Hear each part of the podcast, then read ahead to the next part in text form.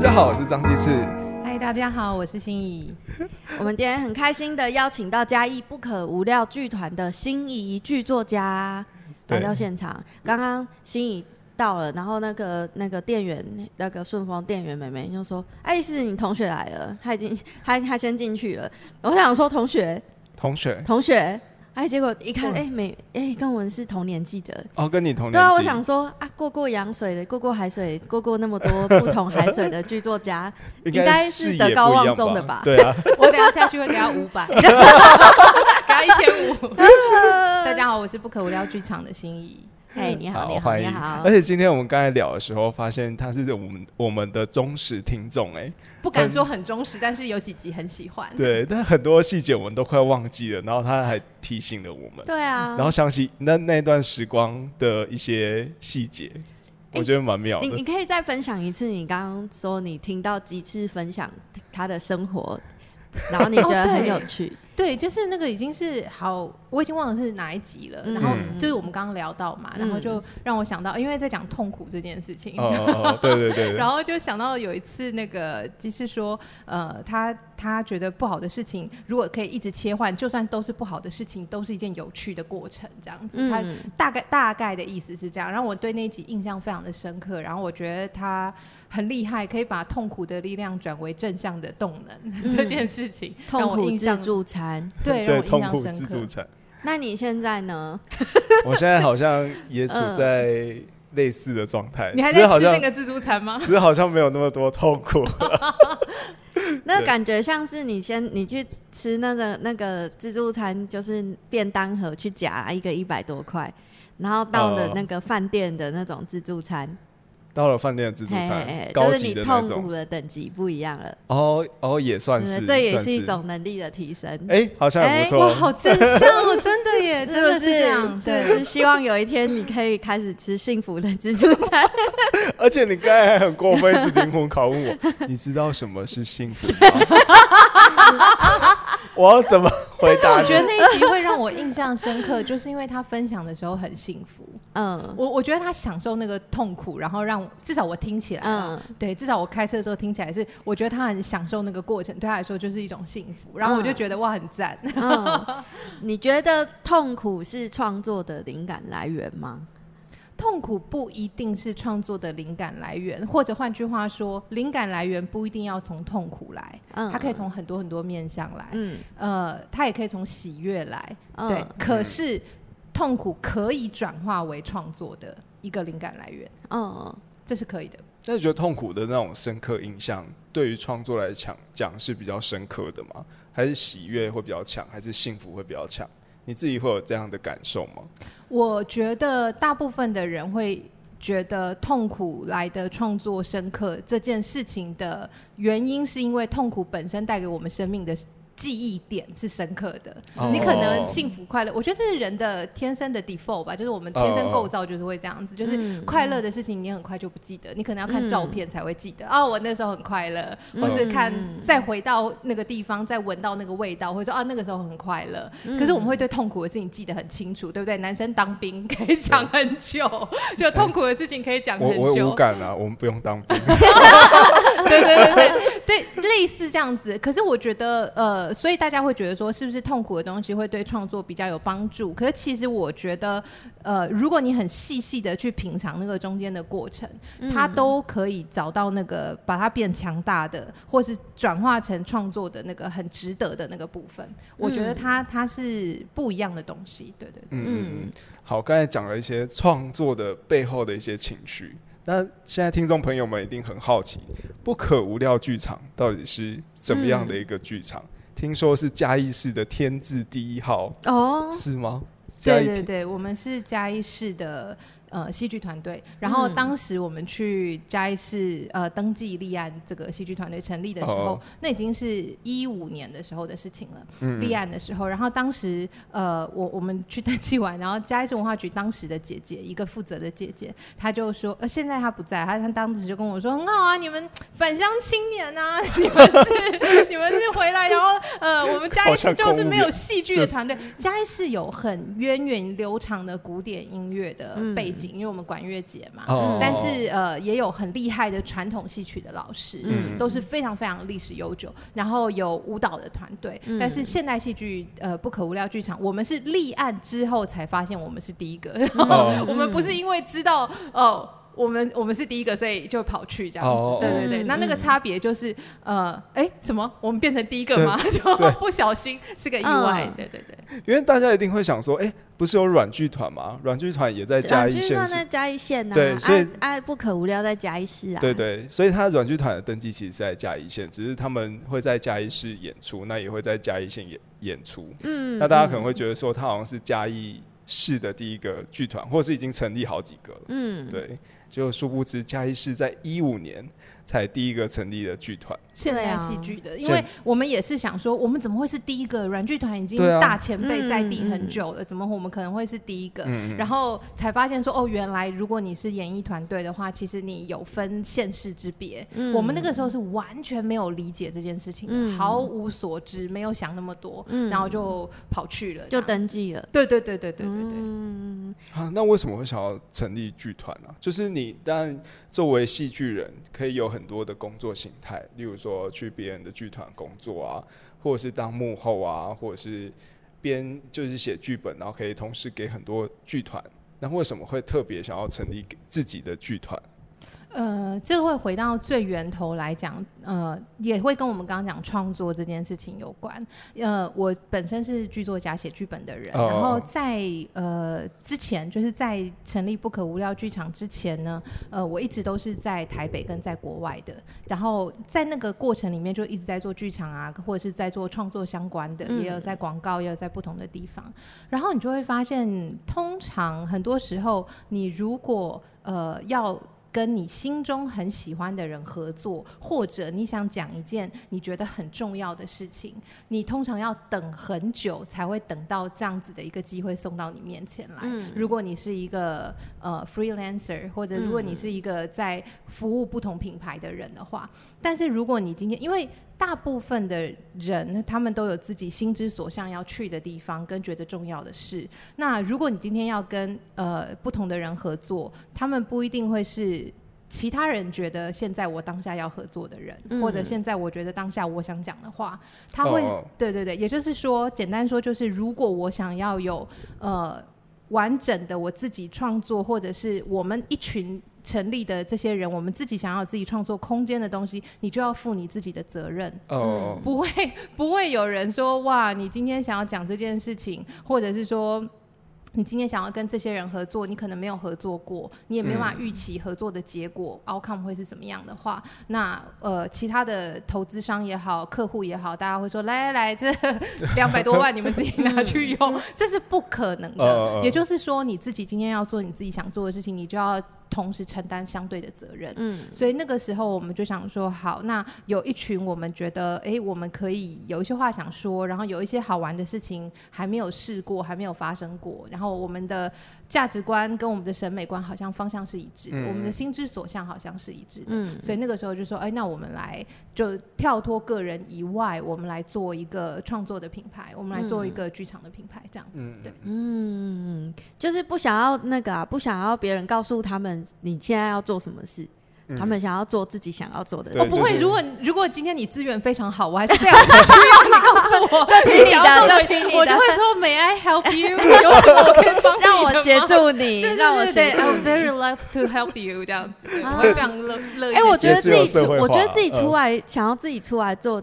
有自己品牌的，应该嗯就是他的那个内核里面一定都有这个部分，都有一些叛逆啦，都有一些想要表达自己想要讲的话。对会切开来啦，会把这两件事情嗯切开来。你想做的事情，跟你今天是跟人家合作，你自己是什么角色，你在什么定位，会会把它分得清清楚楚对的。对，会会不一样。对，嗯那刚才心怡也也特别说，就是你有想要讲的事情，那对你来说，你有什么特别想要讲的事情？好像要在嘉义这个地方去实践，不然你应该，我看你的经历，你在国外念那个跟剧场相关的的课程，然后也在台北工作，那为什么会选择回到嘉义？这其实对于对于我们传统的印象，就是你已经有在国外念书，在台北工作，其实都是一个很好的发展。嗯，那其实会选择回到嘉义来创业，或者甚至成立剧团，更令人难以理解的 的创业。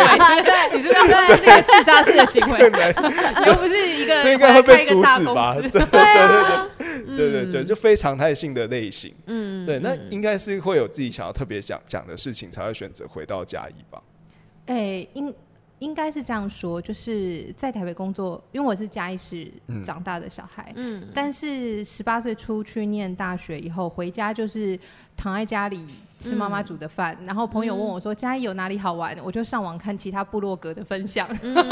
因为你不会出门去特别一般人旅游的地方，这样，嗯。因为你就是回家休息的人，呃，所以你对这个城市的理解跟你对这个地方的想象是，呃，就是一个嗯很生活的部分这样子。那呃后来出国读书，然后也在国外工作，然后再回来，我觉得中间有一个很有趣的点，就是那个时候在选择说、哦我要留在国外还是要回到台北的时候，我好像。对于这两个地方的生活跟工作的状态，我大概都可以想象会是什么样子了。嗯就是那个时候，我可以 picture 出来，至少虽然不能未知说哦，不能预知说呃未来会发生什么事情，可是当时至少可以有个概念，说至少两三年内，我如果在台北或是在 London，我大概会是怎么样。嗯可是那个时候有另外一个想法，就是呃，我如果回来嘉义会怎么样？我好像想不出来。然后对于这个所以是一种对嘉义的好奇，嘉义人对嘉义的好奇。如果按照他刚才在分析我什么痛苦自助餐，他应该是对痛苦也很好奇。这对，这盘难吃的菜到底会多难多难吃？是哪一种难吃？真的，是酸的难吃 还是苦的难吃？他 M 倾向。对，不会预设是痛苦而已啊，哦你不会预设是痛苦，因为你根本一无所知。哦，一无所知。对我对那个未知感到非常的好奇。然后我嗯当时、呃，因为我出国读书是呃申请教育部的留学贷款，嗯所以我的现实就是我一定要自己承担我自己的贷款，不能嗯造成家里的负担。嗯所以我就给自己画一条线，说 OK，那我想做的事情是巴拉巴拉有哪些，我的现实是什么，巴拉巴拉有哪些，嗯然后我把它衡量了一下，我回家有没有办法承担两件事情，嗯然后我就把它大概大概。评估了一下，然后我当下还是觉得那个相较于其他选项的稳定嗯。跟、呃你已经建立起来的那些东西，嗯。呃，你大概可以预知的一些状况，那个未知更吸引我。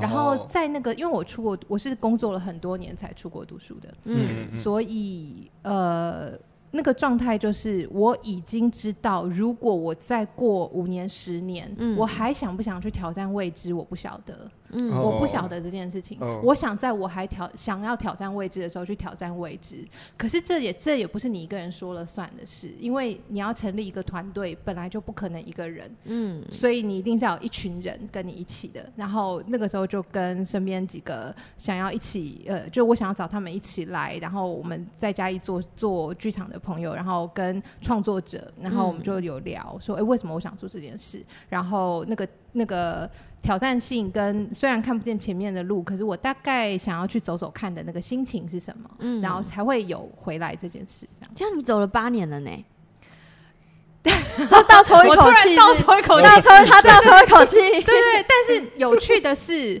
呃，大家听到你的好奇还在吗？我你的好奇奇还在对，我的吗好奇还在。嗯。这件事情很好玩，每年都会问自己，十二月就嗯到了问自己的这件事情的时候。哦，。这一年度回顾，哎，年度有回顾，每一要个创业的人都对对会你今年就会遇到了，看今年就会遇到了。我想说，我我公司还可以撑过下 下一年。对对对对对对，应该说我们一五年立案，可是立案完之后，你就面临到一个很现实的问题，就是呃，你有很多东西要你从来没想过的事情。你从一个很单纯的创作者，你现在要变成一个呃团队的经营，或者是说你要甚至是延伸到品牌的经营这件事情，你有要思考的东西太多了。所以一五年立案之后，我们没有。急着演出或者是推出作品，我们到一六年的下半年才出了嗯。第一个作品，所以正式营运到现在就是差不多七年左右的时间。嗯。然后这七年的时间有一半都在疫情，这也是蛮痛 God 苦。damn，对，所以我也没有办法很你知道吗？这就是一个非常态的状态。疫情第一年的时候，大家都说你放心，这是非常态。嗯第二年的时候，告诉你说不好意思，非常态会再延续一下。然后第三三年我们不知道这什么时候会结束。天哪所以你现在问我，呃，七年来，呃，我我的好奇还在吗？我的好奇还在。嗯但是这七年，呃，这样走下来，呃，我也不能百分之百的说我已经搞清楚所有的事情了，因为这七年真的有太多的那个未知，比我想象的巨大非常多。嗯，嗯，原本你以为它是一个点，现在你觉得它是一整个宇宙。是一张网。就当你越靠越近的时候，你发现嗯。它是一个宇宙。对，哦，对你来说那个趣味性还是在。是。嗯，可是我刚才听到有一点，我其实蛮讶异的，你是贷款出国留学的、欸，就是可是刚才在语谈当中，就觉得他展现出来的气质，不管他受到的这些艺术的熏陶也好，都感觉是从小所培养起来的，就觉得他好像是成长在一个很好的家里面。为什么你要怎么判断？哎、如果今天是一个陌生人，都不认识我们三个，嗯你，觉得谁会比较像主持人的风格？一定是心仪啊，怎么会是我们两个？哦就是如果是广播主持人的话，嗯我刚才嗯听他跟他在讲讲话的时候，他讲话好流利，然后非常顺畅，然后而且逻辑每一个点跟点都连接的很好。嗯，他比较像广播主持人吧？我们两个感觉出来是是出来尬聊的、欸，我也会给你五百，我也会给你一千五对啊，怎所以么人那么好？嗯对啊，，所以我其实蛮好奇说你对戏剧这一类的兴趣养成是从什么时候开始？它是有一个某一个 moment 吗？还是你小时候的一些成长环境，还是你的家庭因哦，素？我知道你为什么会这样说了，因为啊，就是相对有钱的人，他们会有那种从容的感觉，对，哎、对，那种从容感。哎、真的，对，因为第一次来到这个空间，还有跟我们不熟的人，就是很多来宾他会紧张。你想想看，你在刚才走进来的时候就就累得要死啊，就是社畜啊，就有钱人的家，有钱人家的小孩就不会是这样累得要死。哦，就会很清爽这样子，真的我也可以也切换我不是这样，也不是这样判断。我跟他在剧场里面已经不是这样子，好不好？对对啊，是那种从容的感觉。是对，但但这个也也是就是嗯，像像演员或者是表演者，他们其实会有一种有有有的时候他还没有获得很多肯定的时候，他会有一种防备，或者是一种天真。那个那个防备是在说，我不确，就是他正在他他正在建建立他自己的的盾，是。他，你看，你都可以看到他的他的头脑，他的耐心在说：好，我现在要讲这件事情，我知道大家一定不能理解，可是我要练习，我要讲出来。所以他在讲话的时候，其实那里面是有一些更复杂的愤怒或委屈在里面的。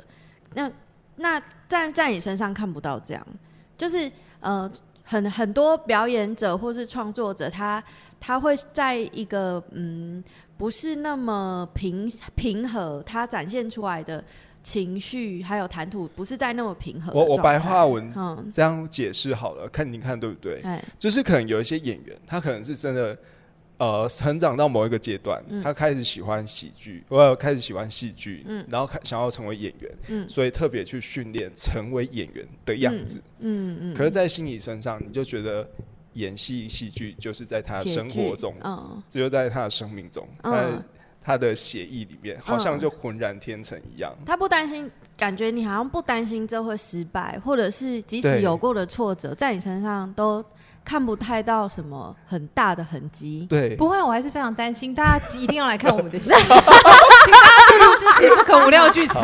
好，我们现在好，没有没有，我懂你们的意思。嗯应该这样说，就是呃，首先我不是一个以表演为主的创作者，嗯我是呃主要是写剧本创作这样子，哦然后也有做呃制作人的部分。嗯然后呃，应该这样说，就是我什么时候爱上剧场的呢？或者说每个人喜欢自己。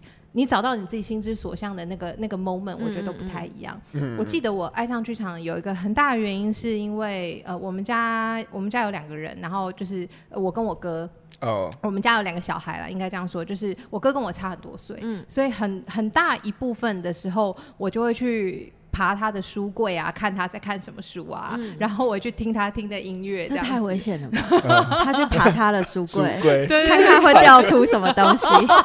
哦，一会掉出一杯小泡芙，就是他藏零食在他的书柜里面这样，然后就会发现。通常不会掉出一不会枚，它会掉出别的东西。对对对，对但是他的零食都会被我吃掉。就是小时候的时候，然后我哥哥很早的时候他就喜欢剧场，嗯然后那个时候我才青少年，所以我嗯。看我第一出戏的时候是十四岁的时候，嗯那时候嘉义的音乐厅还没有像现在这样子，那时候嘉义是根本没有音乐厅的那个演出的 regular 这样子的状态，嗯。所以当时我是去台中。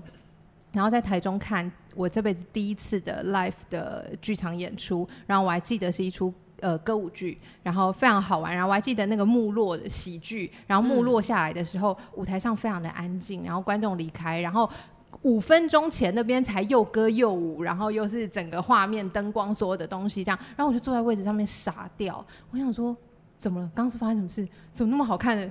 那个我好想知道那个幕下来以后，那个幕后面发生什么事情。嗯我好想哦把他们 call back 出来，说你可以再再出来一次吗？或者说，哎、你们在做什么？你所有的那个那个好奇感，然后兴奋，然后那个喜欢，你就在那个时候开始着迷这件事情。嗯然后当时呃小的时候，嘉义到台北，天哪，这样讲我好老，就是嘉义到台北没有高铁的，时候，对，那时候没有高铁，所以我就要坐火 车上嗯台北去看戏，嗯然后去成品书店。我那时候嗯只知道两个地方，一个地方叫做国家戏剧院，然后一个地方叫做成品书店。然后、嗯呃那个时候我都把我零用钱存起来，嗯然后我们不是像刚几次讲到说哦。家境很好，穿着芭蕾舞鞋 在那里旋转的小孩，哦，我不是，可是我会把我零用钱存起来，然后我会哦去买戏票，我会去买火车票，这样子。哇。对对对对真的很有爱。而且，他存很很多钱呢，因为你要买票，哎又要那个火车交通，哎又要吃饭，对，就对学生来说这是一这一笔负担呢，对啊。很大负担哎，对，哦。然后那个时候大部分的演出都不会来嘉义，嗯。他们都是台北、台中，呃台中已经算好的喽，嗯高通常就是台北、高雄，嗯。偶尔非常偶尔会去台中，嗯。对哦，然后也不会也那个时候也不像现在会去台南，嗯。就是现在呃来嘉义、台南都已经是很 natural 的事情了，嗯可是那个时候并没有这件事情，那时候大部分都还是在台北。嗯。那你的家人发现你有开始对戏剧有兴趣之后，而且甚至发现你会把零用钱花在这个地方上面，他们会有有什么样的反应吗？呃，你说的哦，基本上我们家给零用钱的概念就是要教小孩善用金钱，所以只要你不是拿去做真的为非作歹的事情，或者是嗯他们觉得很违禁品的东西，比如说你哦不是十三岁拿去买烟呐、这样子的事情，他们基本上不会干涉。就我爸妈基本上不会干涉，就我父母跟他们的行业跟剧场、艺术、艺文一点关系都没有。嗯可是他们是呃，他们教育的理念就是开放。就是嗯只要你让我知道你在做什么，然后为什么你要做这件事，嗯那我就会支持你，我不会干涉你这件事情。对，嗯哇，这也是蛮难得的这种家庭观念呢、嗯就是会愿意开放让小孩子探索自己的兴趣。嗯嗯嗯其实其实光从就是你你你申请贷款，然后出国念戏剧吗？对，你是出对啊，出国这就是一个个自杀式的行为。对啊，那个就是你爸妈在跪蕊，你讲我几遍，然后你妈在旁边哭，我期间怎么变我？我我记得那个时候很好玩，我我出国读书前，我想了很久，我到底要你要要怎么开口？不是我到底要读什么？嗯因为那个时候我可以读剧场，然后我也可以就是我出去念 MA 嘛，就是念 playwright，就是念剧作、剧作、剧作、剧本创作这样子。嗯嗯然后呃，我也可以念广告相关的东西，因为有一嗯段时间我在广告公司，嗯然后那个时候参与做的 campaign 也是有得奖的。嗯所以我也会可以有那个，就是你要申请啊，什么那个履历上面也都是好看的这样子。你有很多条路可以选，嗯嗯你不一定只是要选剧场这个部分。所以那时候光是想出国要读什么，我就花了蛮长的时间思考这件事。嗯然后决定要出国读 playwright 的时候，我身边还有朋友问我说：“心怡，那你回来以后，你全部都要用英文写剧本吗？”我说：“嗯，应该还是中文吧，因为我大部分的观众如果都是中文的乐听众，嗯嗯或华语的乐听众，他就说：‘那你你知道那那个那你他就讲完那你，他他就不敢讲了，对，他就很想他应该问，想问这个吧？对，他就很想问，那戏剧那你出去的，花这个干嘛？对，嗯。可是你知道那个东西对我来讲像是一个，像是一个你人生一定要去做的事情，嗯就是你对你自己的，我们现在讲的就是你自己的 identity，你自己的认同，你自己是哪里人，什么样的人，谁，我们哪里人，什么样的人，可能就是根据你的户籍地，嗯或是你现居地址，或是你爸妈从哪里来这些事情来认定。嗯可是对我来讲，你自己认同你自己是谁，会做什么样的事。你的身份以及你未来想去的地方，这些都是自我认同的一个部分。嗯所以在工作了很多年以后，我非常想要知道那些我在呃业界可能摸滚带爬，然后流血流汗学到的东西，是不是人家在课堂上？听五十分钟就学到了，因为我在台湾不是读戏剧系的，我完全是实打实在呃大学的时候开始做小剧场，就是开始在剧场里面攻读啊，然后一路摸索上来的，从创作也都是这样自己摸过来，然后很幸运遇到很多贵人给我机会，这样子就一路都有创作的机会。所以，可是我还是非常想知道，是不是我坐在课堂里面，老师的五十分钟就解决了我过去所有的哦有一些东西。哦我很想 figure out 这件事，然后我也很想知道我有没有能力可以在这个阶段去完成我这一部分，我自己的这一部分，我是不是可以更完整的让我自己更完整？所以那个东西后来就决定，然后当时真的的确对很多不懂剧场或是不懂这个心路历程的人来说，就是你干嘛去？哦你花了那么多钱，然后你如果去读一个回来会赚钱的行业就算了，嗯读剧场哎、发疯吗？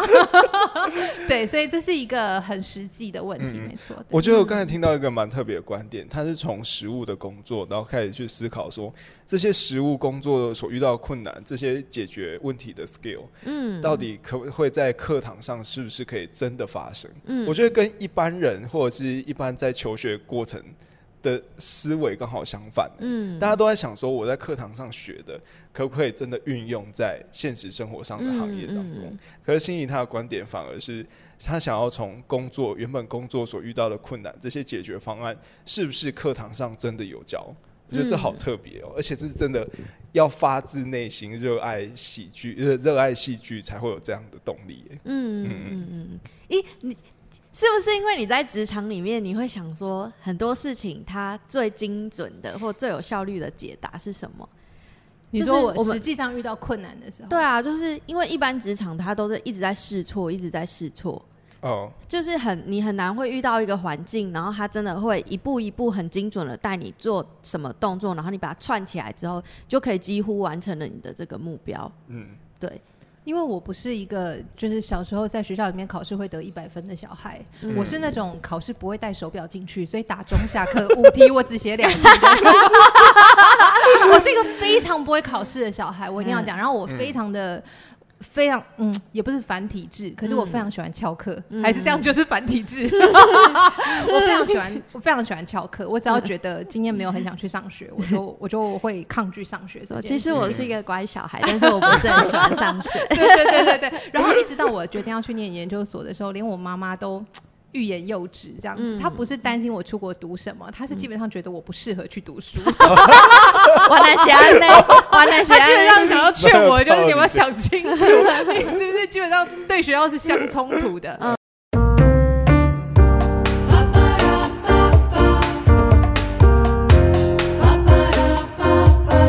学术这件事情，academic 嗯这件事情，嗯。从来都不在我的嗯，从来都不在我的兴趣范畴里面。嗯。我会想要去了解说，学校老师教的东西是不是可以解决我在工作上直接的困难？真的是因为累积了很多年的工作，嗯。工作就是基本上你就是给，嗯。就是各样的给，嗯给你的能量，给你的才能，给你的所知，给嗯很多东西出去，你会非常希望有东西进来是补补你的那个给的那个量，嗯然后以及提升你的那个过程。哦嗯所以我会非常渴望知道这件事情。嗯。对，一方面就是像刚那个 Alice 说到的，就是你实际上在工作过程里面，可能没有人有那个时间跟耐心嗯。跟成本去等你的东西，所以你自己要提升自己的那个强度跟嗯。速度要变得很快。嗯。那你真的可以有一个阶段去读研究所，那就是对我来讲就是一个非常好的充电。然后另外就是嗯。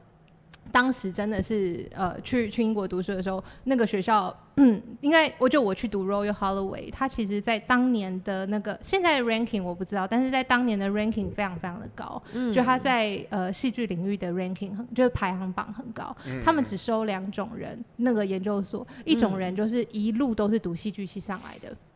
他们可能是从呃英国有那种就是类似我们的专科学校，就是协同要纯正，对对对对，就是专门的技职学校，就是专门在讲艺术领域的培育的过程。你就一路上来，你要念就，因为在他们的观念里面，不是每个人都需要高等教育，嗯，对他们不觉得每个人都需要高等教育，高等教育就是你一定要。知道你为什么要来念，你才会去的一个地方。那，诶，要不然就你在大学戏剧系，你研究所戏剧系这样进来。那另外一区他们收的人，就是像我这样子，就是。有实战经验的，然后我知道为什么我要来这里，我我很清楚知道我要读什么，我要研究什么，然后我想学习跟跟获得的东西。所以我的同学有就是五十岁左右的舞者，他已经是得奖的舞者了。嗯然后他会来读书的原因，就是因为他有一天不小心把自己的腿摔断了，在家里面。他从来都不担心他的职业的，因为他已经很厉害。他就是在家里休养的那一个月，他想说，我若不能。跳了，我要干嘛？嗯，我要怎么样去有系统的把我的知识传递出去？嗯，然后我觉得那就跟我有点像，就是我想要知道我这一路在业界学到的所有东西，是不是系统整合、学术性的东西，可以很有效率的把它整合起来？嗯，可以比我自己的思考更。全面，然后更更精实，对，所以我们都是抱着很清楚的目标进去的，那就会蛮享受那个过程。那也是我第一次真的。一堂课都不想翘，然后非常非常非常非常的享受。这个就是已经有毕，就是毕业工作过后的人，会再回到学校就会这样。他就算每个学生学费学分多少钱？对对对，你然后你就看那个大学生直升的，然后他可能还拿奖学金，那他就漫不经心，然后一上路上他学这个不知道在干嘛，然后那个成那个成年人就是猛抄笔记，社会人士就是猛抄笔记，就这是我血汗钱，我以后要还的。对，快录音录下来，然后。讲什么要录音？这样没错，因为你付了高额的代价。对，然后你我，所以我在英国的那段时间两年多，我是完全不讲华语的。嗯，我绝对不讲华语，除非我要赚钱。我同时当中文家教。对，我只有打电话回家跟教我的学生的时候，我会讲中文。就算你今天跟我说你是。呃，听得懂华语的人，不管是华侨还是台湾人，还是中国人，还是哪里人，我都会说你介意我跟你讲英文吗？不是因为我觉得呃这件事情有多厉害，或者我英文有多厉害，而是因为我是写作完全要用英文，所以我觉得我怎么思考就是我怎么写，我实在没有办法跟你大聊天，然后用我的母语聊三个小时，然后回房房间很厉害，开始很流利写一篇论文，然后就写。英文这样，我觉得我的脑袋开关是要一致的，所以我没有办法这件事情。我就说不好意思，你介意吗？就是我要我一定要跟你讲英文这样子，但你可以跟我讲中文没有问题。对，然后所以我在英国的时候，我是因为知道那个事情的难得，跟你付了代价，所以你就会很珍惜那个过程，然后你会把握每一个让自己变强的机会。嗯，可以这样说。嗯，好正向。说一件你在在国外的时候，就是在这个过程当中，你觉得印象最深刻、对你影响很大的事情。哇，很多哎，非常非常多。呃，印象最深，你是说我的职业生涯影响很大，还是说在生活上，或是都都都可以都都可以？嗯，国外呃，我觉得非常多。但有有一件事情我可以分享哦，我之前去就是学校课堂的时候，我有分享过，那算是一个很细微的文化冲击。可是我就一直我回来以后，我就会蛮喜欢分享这件事情的，就是呃，当时在。那个读书的过程里，因为你会就是像我刚刚讲的，你会把握机会去修很多课嘛，所以我会去修呃，就是戏剧系以外的课。嗯，那我是我们班上唯一的华人，应该说唯一的亚洲人。嗯，我我读的是 M A in Playwright，就是呃。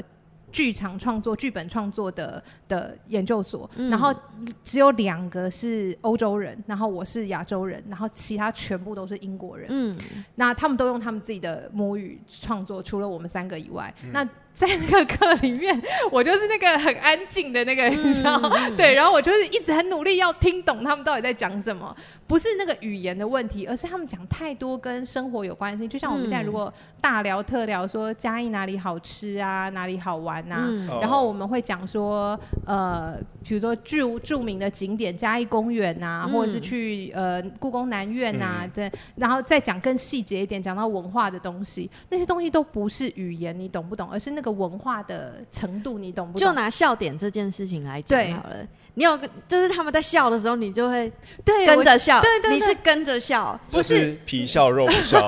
没有，我的脑袋都在思考他们到底在讲什么，那个好笑的地方是什么。这样，但我觉得这件事情就是幽默感啊、文化生活感这件事情都是冲击，它就真的都不是你呃意识上说哦，我今天英文我的 else 考几分，我的 Gmap 考几分可以处理的事情。这样，我记得印象非常深刻，就是第一堂课的时候，老师问说。说来，各位同学分享一下这个礼拜，因为我们戏剧系嘛，这个礼拜大家看了什么戏呢？这是不是一个再平常不过的问题？就像今天咖啡店问说，来，这礼拜你去什么其他的咖啡店有踩点，有去欣赏人家这样子。然后我的同学就开始一个一个分享说：“哦，我这礼拜看了谁谁谁，他在哪里演出什么什么东西，谁谁谁，谁谁谁。”然后我听到一半的时候，我就心心里知道我死定了。那是第一我看了 Netflix 跟什么？里面的 没有。那时候还不是 Netflix 的问题，那时候是他们讲的所有的人都是极为在地的东西。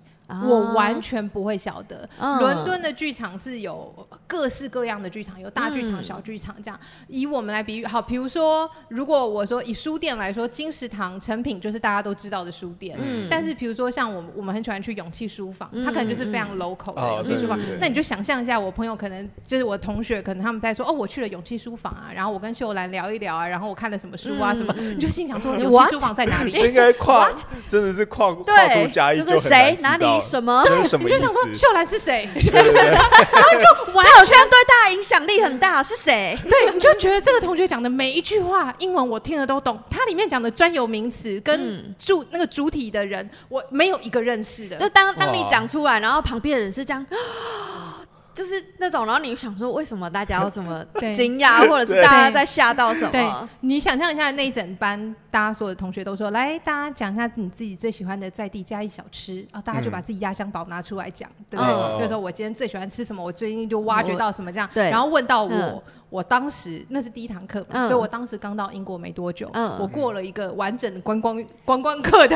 你就说我喜欢吃三香炒饭，类似那样，对，类似那样。其他人讲什么？只能说，对，只能说一个最具代表性的那个东西，然后所有的人就微笑这样子，因为那就是标准观光课会讲的东西。这样，然后那堂课我就知道我死定了。嗯，你之前没有想过。这个会是困难的困难，你以为你的 L 是几分？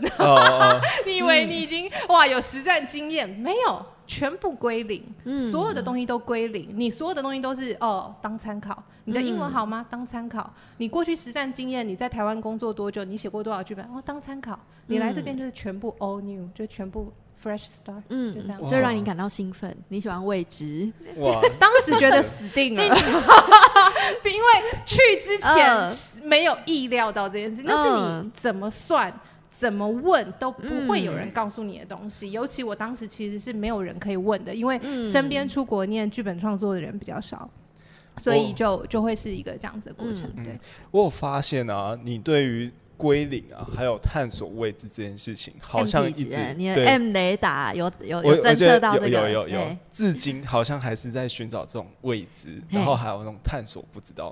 他接下来要把他的表演办在哪里？办在桃城豆花，办在桃城豆花，在桃城豆花。前两个礼拜我去那边主持那个暧昧的联谊 party 的地方。我说桃城豆花可以演戏啊？对，怎么演？接下来要发生什么事情？那你在桃城豆花那个戏是？是英文的还是中文的？哦，是中文的哦，大家不用担心哦。对，是中文的，是华语的戏。对对对。然后呃，里面它会是我们今年做歌舞之家，然后歌舞之家是一出呃很有趣的轻喜剧的 cabaret 这样子。cabaret 就是你在呃有一些城市里面，他们可能有人下班后会去餐酒馆啊，或者是去一些呃比如说 pub 里面，他们会去看到有那种有人唱歌啊，或是有人讲笑话啊，或是有人跳一段舞或演。个小短剧那样子的表演形式。哎、你之前是不是有去卡萨看一个，就是在你旁边演戏的？哦，有有有，你一你是边喝酒，然后他们边在那里跳舞跟拥抱，有有有那种就很身临其境，好像真的是，好像在旁边听偷真的听隔壁对对桌的讲话，这样哦旁边真的喝醉酒快要打起来的那种感觉，就很担心。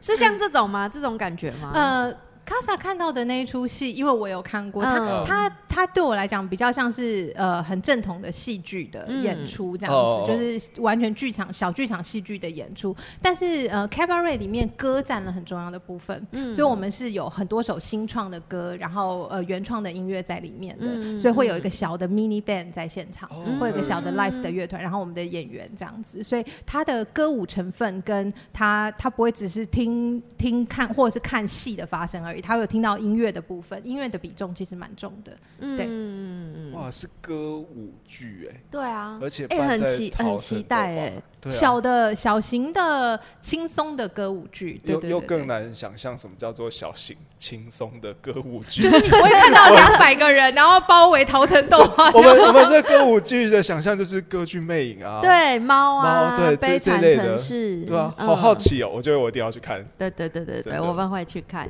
太好了，那个嗯因为大家比较少，呃，在嘉义有这样参与的形式，所以我们也非常希望大家可以来桃城豆花感受一下，因为嗯这次真的也很感谢 Sam 在让我们在桃城豆花做这个演出，嗯因为歌舞之家就是一个在讲一个家庭的故事，他们就是我们我们的剧本设定是他们是康乐队之家，嗯就大家不知道对康乐队有没有这个印象？纳卡西，哦，对，类似呃，哦纳卡西跟康乐队又些微的不太一样，这样子。嗯康乐队更像是某一个年代，三零年代、五零年代的那种康乐鼓掌的概念。会有哦阿姨们穿着靴子打着那个鼓，对对对对对对对对啊对对对对那个那个对对对那个对对对哦。哦，对对，康乐队我我很难想象，我很难想象用英文学用英文写戏剧的，然后再后来写中文的那个剧本，然后写这个嗯题材，它会是怎样的文法哎，？我觉得这一切都好对，好冲突哦，然后很难想象这到底会发生什么事情。哎，嗯，应该说。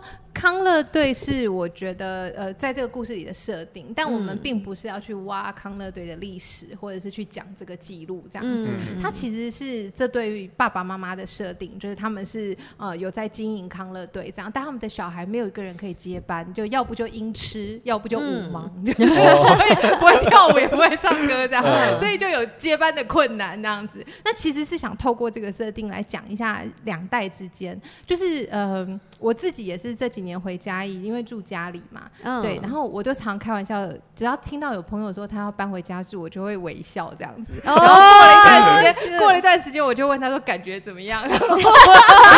你的心理状态还对你的心理状态还好吗 我？大概花了两年说服我妈妈不要再帮我洗衣服了。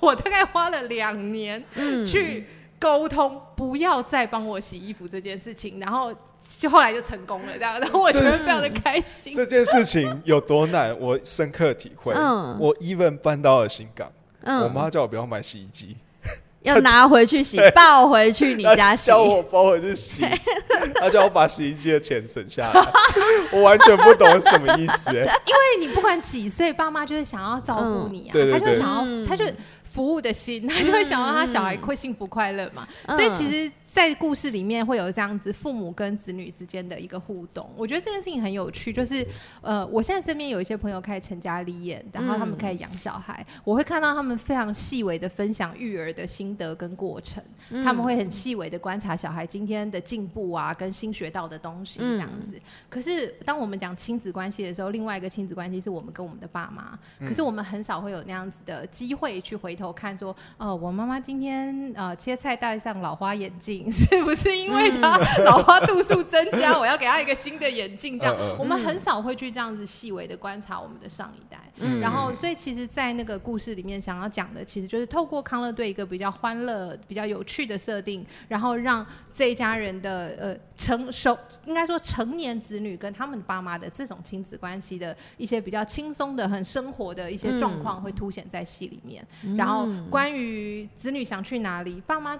觉得现在自己面临什么困境，小孩可以懂得多少的那种、那种优美的心情，对我我我大概还要再过很多年，我才能理解退休是什么感觉？可是，哦可是我的爸妈嗯他们可能已嗯经经历那个东西，或嗯正在经历那个东西。嗯那我要怎么跟他们聊这件事？他们是不是也需要聊一聊？嗯他们人生也有很多没经历过的事啊，不是只有我在走我嗯没经历过的事啊。嗯那我要怎么呃去理解或是陪伴他们这个东西？这是我们一开始创作的时候的一个提问，然后慢慢完成一个不那么严肃，但是是所有人都可以看得懂的有趣的歌舞剧这样。嗯我觉得这个创作题材啊，好像跟我们生命中其实蛮接近的。嗯可是对于它怎么呈现的这个形式，真的是很难想象。像我们就只会办那个嘉义靠爸第一品牌，就完全完全知道要干嘛，完全知道，甚至要找谁来谁来讲都知道了。对对对对对对。我觉得很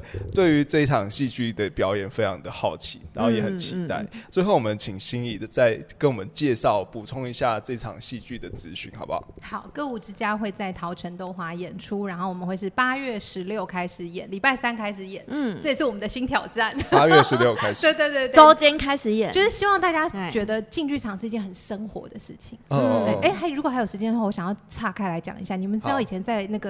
英国，就是那种维多利亚年代啊，那种女皇年代啊，嗯剧场不是一个。很遥远的空间，就是那种嗯。我要通通都排除万难才可以去的地方。他下班之后，他可以牵着羊、牵着马就会去看戏，然后他们外面还会告诉你说，你停一匹马或停一匹羊，就是只要多少钱，就停车费，就是可以直接停在剧院外面这样。对，然后那个嗯戏票的钱大概多少钱？然后他们就是很生活，就是嗯剧场当时是一个长明空间、生活空间。哦，这也是为什么我们这一次没有要在实验剧场或者是在正规剧场里面演的嗯嗯原因，就希望拉到一个长明空间，大家下班以后就可以来看。嗯所以我们八月十六开始演，然后到八月十九，然后会是三四五六，然后都会有下午的场次跟晚上的场次。嗯然后晚上的场次，因为我们的戏不长，大概就是七十分钟左右，嗯所以看完你如果是想要坐火车再回到，比如说台南或者其他附近的地方，也都很 OK，、嗯或者是你看完想要再去文化路走一走、逛一逛，也都很 OK，、嗯是一个很轻松的行程。对，希望大家夏天的时候一起来跟我们欣赏。哎、很爽哎、很赞。我觉得嘉义这种就有这种优势。你看这个这个这个，如果办在台北的话，那一定是很贵很贵。哦哦哦但我们嘉义嘉义可以就是在周间，然后没有什么观光客的时间，哦，然后就去看戏，对，潮城豆花周末很多人呢、对，然后我们可以享用那个空旷的空间，然后又可以在那边看到戏。回程的时候还可以采买一些生活用品，对啊，真的非常日常。哦，还可以吃豆花，对对对松谁松谁，对，戏票都有含豆花。对对哦对对，好，赞。欢邀请欢迎大家一起来看我们对。这次的歌舞之家。好，今天我们谢谢心仪来到我们节目现场，家来跟我们介绍她的戏剧人生。耶、好，那我们今天节目就到了尾声了。我是张继世，我是爱丽丝，我是心怡，谢谢大家。今天谢谢大家的收听，我们再见，大家拜拜